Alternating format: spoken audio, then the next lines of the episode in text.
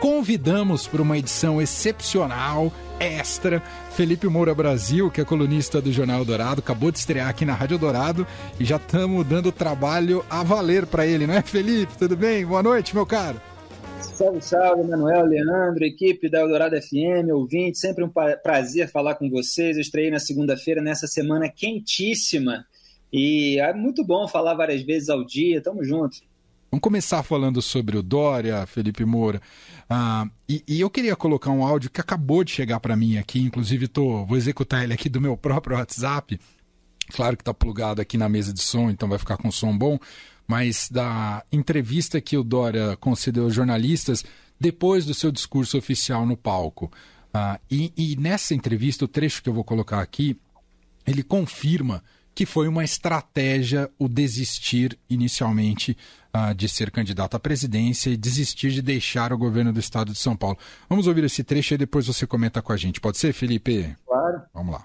Não, ah, não houve desistência. Houve sim um planejamento para que pudéssemos ter aquilo que conseguimos. O apoio explícito do PSDB através do seu presidente Bruno Araújo. A carta que ele assinou hoje não, não deixa nenhuma dúvida, nem agora nem depois. O PSDB elegeu em processo democrático das prévias, com a participação de três bons candidatos, elegeu um. Esse é o candidato. Não tem dúvida, não há questionamento, não há golpe possível numa democracia, seja ela partidária, seja ela de um Estado ou de um país. A democracia tem que ser obedecida. E hoje ficou claro Hoje ficou claro, uh, através desta carta do presidente nacional do PSDB, Bruno Araújo, que não há golpe, não há nenhuma forma de você vilipendiar, de você negar a existência de prévias e do resultado das prévias. Isso seria anular o próprio PSDB, seria admitir que o PSDB se tornou um partido golpista. E o PSDB não é um partido golpista. Muito é um bem, está aí um trecho do João Dória nessa entrevista. A entrevista segue depois, tem outros trechos importantes também, mas eu já queria passar a palavra aqui para o Felipe Moura Brasil, porque deixa claro, né, Felipe, que tudo fez parte de uma estratégia para conseguir esse apoio do Bruno Araújo, presidente do PSDB, se colocar como candidato do PSDB e tentar anular o Eduardo Leite. Mas foi uma manobra um tanto arriscada, né, Felipe?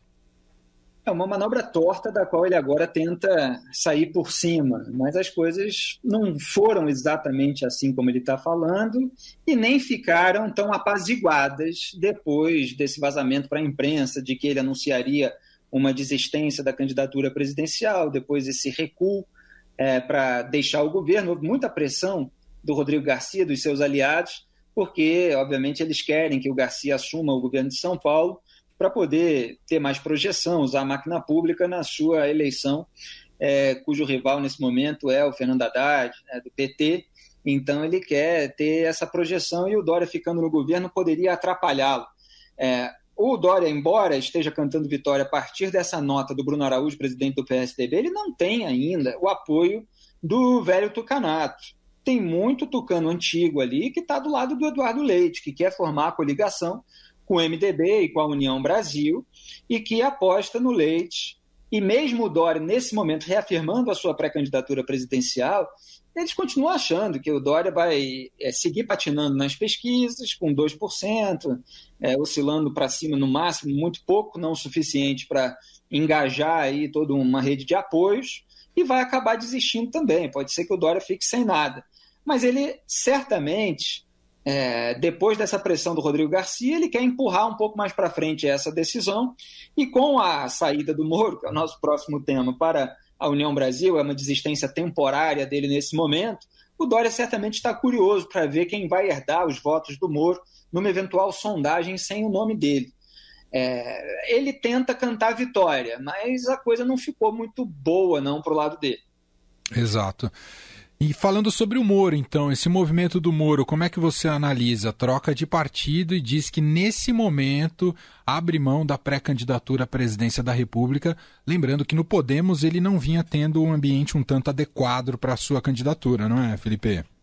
Pois é, eu confirmei essas informações, inclusive, sobre o ambiente dentro do Podemos. É claro que a gente de fora já é, tinha todas as impressões de que não havia um apoio orgânico do partido a pré-candidatura do Sérgio Moro, que atuava ali muito sozinho, muito individualmente, sem grandes companhias na sua defesa, sem grandes companhias no, nos contra-ataques. E ele estava sendo muito atacado pelo lulismo, pelo bolsonarismo, e por isso que eu chamo de gilmarismo também, ataques vindo do Gilmar Mendes, de, dos seus porta-vozes, inclusive. Não são poucos, é uma gente que demoniza o Sérgio Moro e ele precisa rebater com fatos, etc. É, e a presidente do Podemos, a Renata Abreu, ela de fato não estava muito disposta a investir financeiramente na pré-candidatura do Sérgio Moro. É claro assim que se tivesse despontado num ambiente milagroso, vamos dizer assim, é, aos olhos do partido, é, para o segundo lugar, para o primeiro lugar e tal, de repente haveria mais entusiasmo, mas se construiria mais rapidamente uma rede de apoio. Só que essa corrida eleitoral é uma maratona porque você está competindo com alguém que está no poder, que tem a máquina pública, e alguém que já teve. E que resgata também a perspectiva de poder de muitos propagandistas e de outros atores importantes do cenário político. Então, a Renata Abreu e outros dentro do Podemos estavam já tentando convencer o Sérgio Moro a desistir da sua pré-candidatura. Então, ele não tinha um apoio interno. E aí ele ficou sem saída. Quer dizer, o partido, a cúpula do partido, não quer a sua pré-candidatura porque quer, em primeiro lugar, aumentar a bancada do partido no Congresso Nacional. Essa é a prioridade da presidente. Então ele saiu, ele emitiu uma nota oficial agradecendo o apoio e tal. Isso, obviamente, é, com uma elegância pública, vamos dizer assim, mas ele estava insatisfeito com essa falta de apoio interno, ficou sem saída para sua campanha, não tem outros partidos à disposição que sejam capazes de gerar uma projeção. Ele já tinha contatos, né, já vinha em negociação com a União Brasil, principalmente na figura do Luciano Bivar. Eu comentei no Jornal Dourado, inclusive ontem, a respeito disso. E o Luciano Bivar, que é o presidente nacional do PSL, a União Brasil, lembrando, é a fusão do PSL com o DEM do ACM Neto, então Bivar, PSL, ACM Neto, DEM. É, o Bivar, ele procurava uma alternativa ao Lula e ao Bolsonaro porque o ACM Neto é próximo do Lula e concorre ao governo do estado da Bahia. É, então, você tem ali uma boa parte da população que é um reduto petista. É, não é a população inteira da Bahia, que fique claro, muita gente até me escreve com críticas ao Lula, etc mas é, existe esse reduto. E o governador de Goiás, Ronaldo Caiado, é muito próximo do Bolsonaro, é, assim como Romeu Zema também, do Partido Novo, que poderia ser uma frente liberal contrária ao bolsonarismo e ao lulismo, mas não quis ser, ainda está apostando nos votos bolsonaristas. O Ronaldo Caiado, assim como o Zema, ele fica próximo do governo, naquele escambo ali de presidente com governador, é, passando pano, como a gente diz nas redes sociais, para algumas sujeiras bolsonaristas, não se tornando uma oposição. É, e o Bivar, portanto, numa eleição do Lula, o Assemineto teria mais poder na União Brasil. Numa eleição do Bolsonaro, o Caiado teria mais poder, e ele? Então ele estava buscando também uma alternativa por causa disso. E se reuniu com o Sérgio Moro, e assim, a proposta que eles têm em mente é de você manter até julho, pelo menos, a possibilidade de qualquer configuração na chapa presidencial é, estabelecendo critérios específicos, objetivos, para que quem pontuar mais nas pesquisas e quem atender a outros critérios que ainda não estão anunciados, seja o cabeça de chapa, seja o ou a vice-presidente, ou a cabeça de chapa também, se a Simone Tebet acabar sendo escolhida. Quer dizer, você tem Sérgio Moro, Simone Tebet e Eduardo Leite nessa hipótese de uma configuração. É, e o Bivar vai ter que fazer frente, esse é o problema, a essa ala do ACM Neto, que já veio a público, por meio de uma nota, ACM Neto, Ronaldo Caiado e vários outros ali, dizendo que não aceita o Sérgio Moro como pré-candidato. Eita. É, que só aceita que ele é bem-vindo para é, ser competitivo para a Câmara Federal, quer dizer, como deputado federal, eventualmente como senador, seja pelo Paraná ou por São Paulo. Agora, São Paulo, porque ele já transferiu o título. É, portanto, ele precisou abrir mão, aí ele escreveu nesse momento, uhum. quer dizer, temporariamente da candidatura para ser recebido no partido. Agora, lá dentro, vai fazer uma pressão aí nos próximos meses para ver se se mantém no jogo.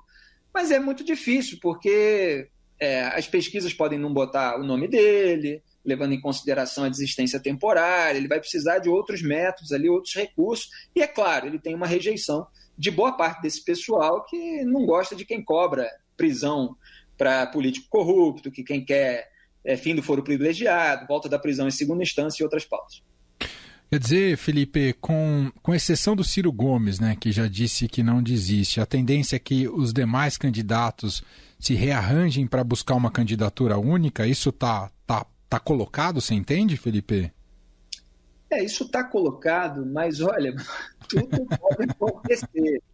Tudo pode acontecer. Porque esses partidos, nenhum é um partido completamente é, desvinculado do bolsonarismo e ou do lulismo.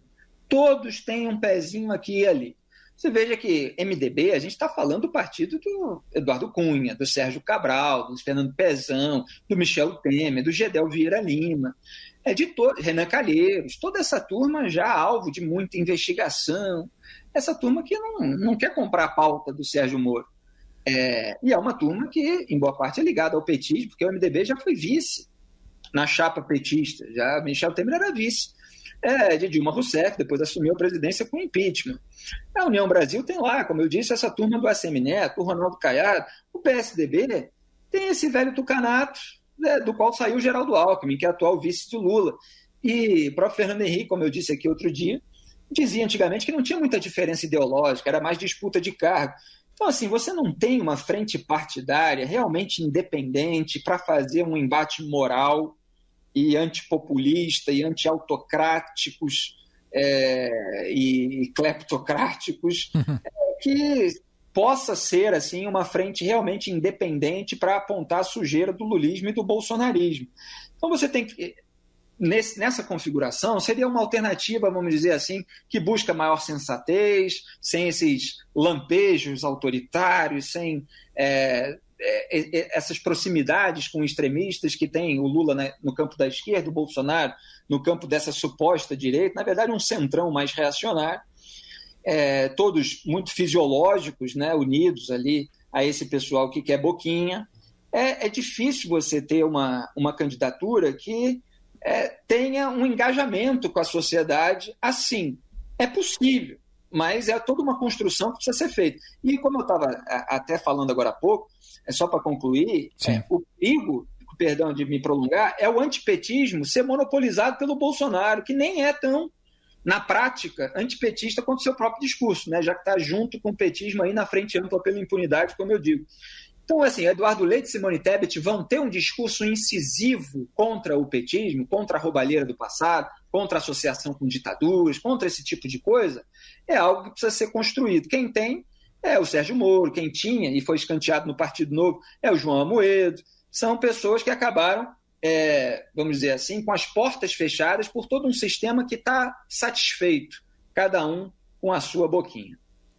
Só para a gente fechar, aproveitando a sua participação aqui com a gente, Felipe, é, queria ouvir um pitaco seu, uma avaliação sua sobre a saída dos ministros do governo Jair Bolsonaro, né, que foi feita hoje, aliás, com o discurso do Bolsonaro mais uma vez estarrecedor né, em relação ao golpe militar uh, e ministros que vão disputar a eleição e a opção por uh, substituições uh, muito mais muito mais vinculadas aos pedidos dos próprios ministros para quem poderia assumir esses cargos, né? Muito nomes mais internos dos ministérios, enfim, nenhum nome de grande expressão. Mas queria te ouvir, Felipe. É, realmente não tem nenhum nome de grande expressão dentre esses que estão saindo aí para serem candidatos. É, quem ganhou mais expressão, por causa de muita propaganda também, mas porque estava é, no ministério que tem muita verba e que sempre acabou produzindo alguma coisa, por pior que fosse o governo, é o Tarcísio de Freitas, da infraestrutura.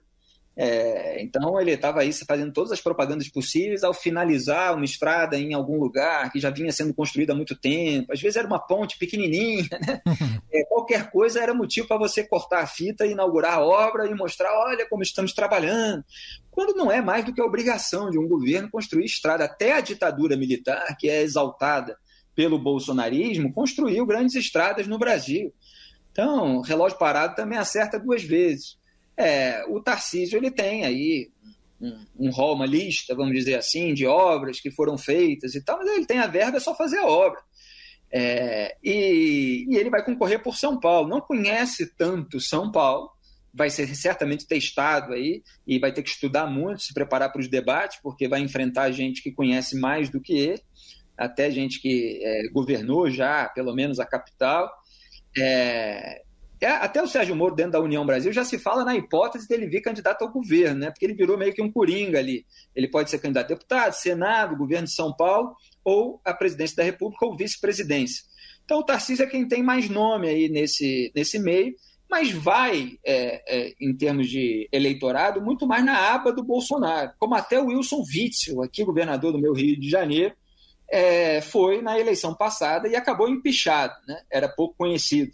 Mas quando você tem aí uma liderança é, que está é, com um eleitorado já estabelecido ou em ascensão como era, né, você consegue aí uma, alguma, algum engajamento. Mas ele vai ter que se desdobrar, não vai ser tão fácil assim essa campanha, não. É. Citei aqui o, o Bolsonaro e seu discurso. Quem quiser depois dar, é, ver com mais detalhes está lá no Estadão, mas só uma aspas aqui para é, ilustrar né, o teor do, do que ele disse hoje disse o seguinte: é mais uma vez ataques ao Supremo Tribunal Federal, né, que segundo para ele atrapalham o rumo do país. Ele, ele disse o seguinte: o que falta é que alguns poucos não nos atrapalhem. Se não tem ideias, cale a boca. Bota a tua toga e fica aí sem encher o saco dos outros. Como atrapalham o Brasil. É, democracia e liberdade são batalha diária, disse o Bolsonaro, que voltou a sua, ao seu tom, que na verdade ele nunca abandonou, né, Felipe? É, ele nunca abandonou, ele tem recuos táticos e muitas vezes por pressão ali do centrão, que são os autoproclamados profissionais da política, lamentavelmente isso é a política brasileira, quer dizer, o pessoal fisiológico ali que sabe como fazer um marketing no ano de campanha para conseguir permanecer no cargo, ter foro privilegiado e fazer muita coisa que a gente acaba criticando. O que acontece é que o Bolsonaro conteve a sua queda nas pesquisas, e a partir do momento que ele cresce é, alguns pontinhos, ele já se sente à vontade de novo. E aí ele volta a falar como se estivesse falando ali para o cercadinho ideológico dele, com é, propaganda anti-vacina, que foi o que o Centrão tentou fazer com que ele parasse. Não foi só isso que fez ele conter a queda, né? porque teve toda uma cobertura do noticiário mais voltada para a guerra do Putin na Ucrânia também, mas ele como eu disse para você já, Calab é um poeta da compra de apoio, né? E, e aí ele vai é, fazer a exaltação à ditadura, atacar é, o STF na figura do Alexandre de Moraes, que é tudo assim para alimentar massas de manobra, quer dizer, pessoas que acreditam realmente que o Bolsonaro está ali se contrapondo a abuso do Supremo Tribunal Federal, quando na verdade o Bolsonaro ele é o sujeito que o Gilmar Mendes chega numa entrevista e fala: é, outro dia eu estava conversando ali com o Bolsonaro, aí o Bolsonaro me falou que se arrepende de ter posto o Moro no governo. Eu falei para ele que o legado dele era devolver o Moro ao nada e tal, não sei o que. Ele é o sujeito que toma cafezinho com o Gilmar Mendes. Ele é o sujeito que tem o filho beneficiado por decisão do Supremo Tribunal Federal de manter o foro privilegiado do Flávio por essa turma.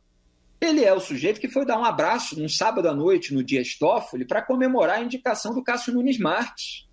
Porque o Cássio Nunes Marques compôs, veio a compor depois, né, com seus votos e decisões, essa frente ampla pela impunidade, aliviando a barra de velhos tucanos, de MDBs, de centrão, é, do próprio Lula. Então, assim, esse é o verdadeiro Bolsonaro. Agora, muita gente não se liga nos atos, se liga nas palavras, na retórica. E aí o Bolsonaro sabe ser essa figura mais reacionária que fala esse tipo de coisa, e aí o pessoal fala, é isso mesmo, olha só como ele é corajoso, como ele é autêntico, etc. Muita gente cai nesse jogo. É, vamos ver o quanto que ele acaba perdendo do outro lado, porque essa é a base dele. Pessoal acredita ali que varia de 15% a 20% e tal, mas ele precisa de outros eleitores para tanto para chegar ao segundo turno, quanto principalmente para vencer no segundo turno Lula.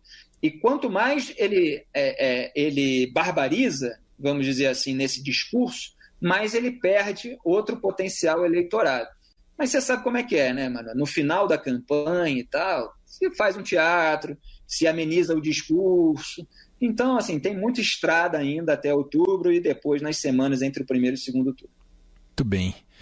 Felipe Moura Brasil está de volta amanhã, de manhã, no Jornal Dourado, às 7h35 da manhã, sempre conversando com Heisen Abac e Carolina Ercolim.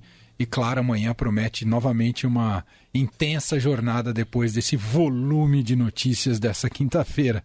Obrigado mais uma vez, Felipe. Um abraço. Obrigado a vocês, grande abraço. Aos melhores também. Tchau.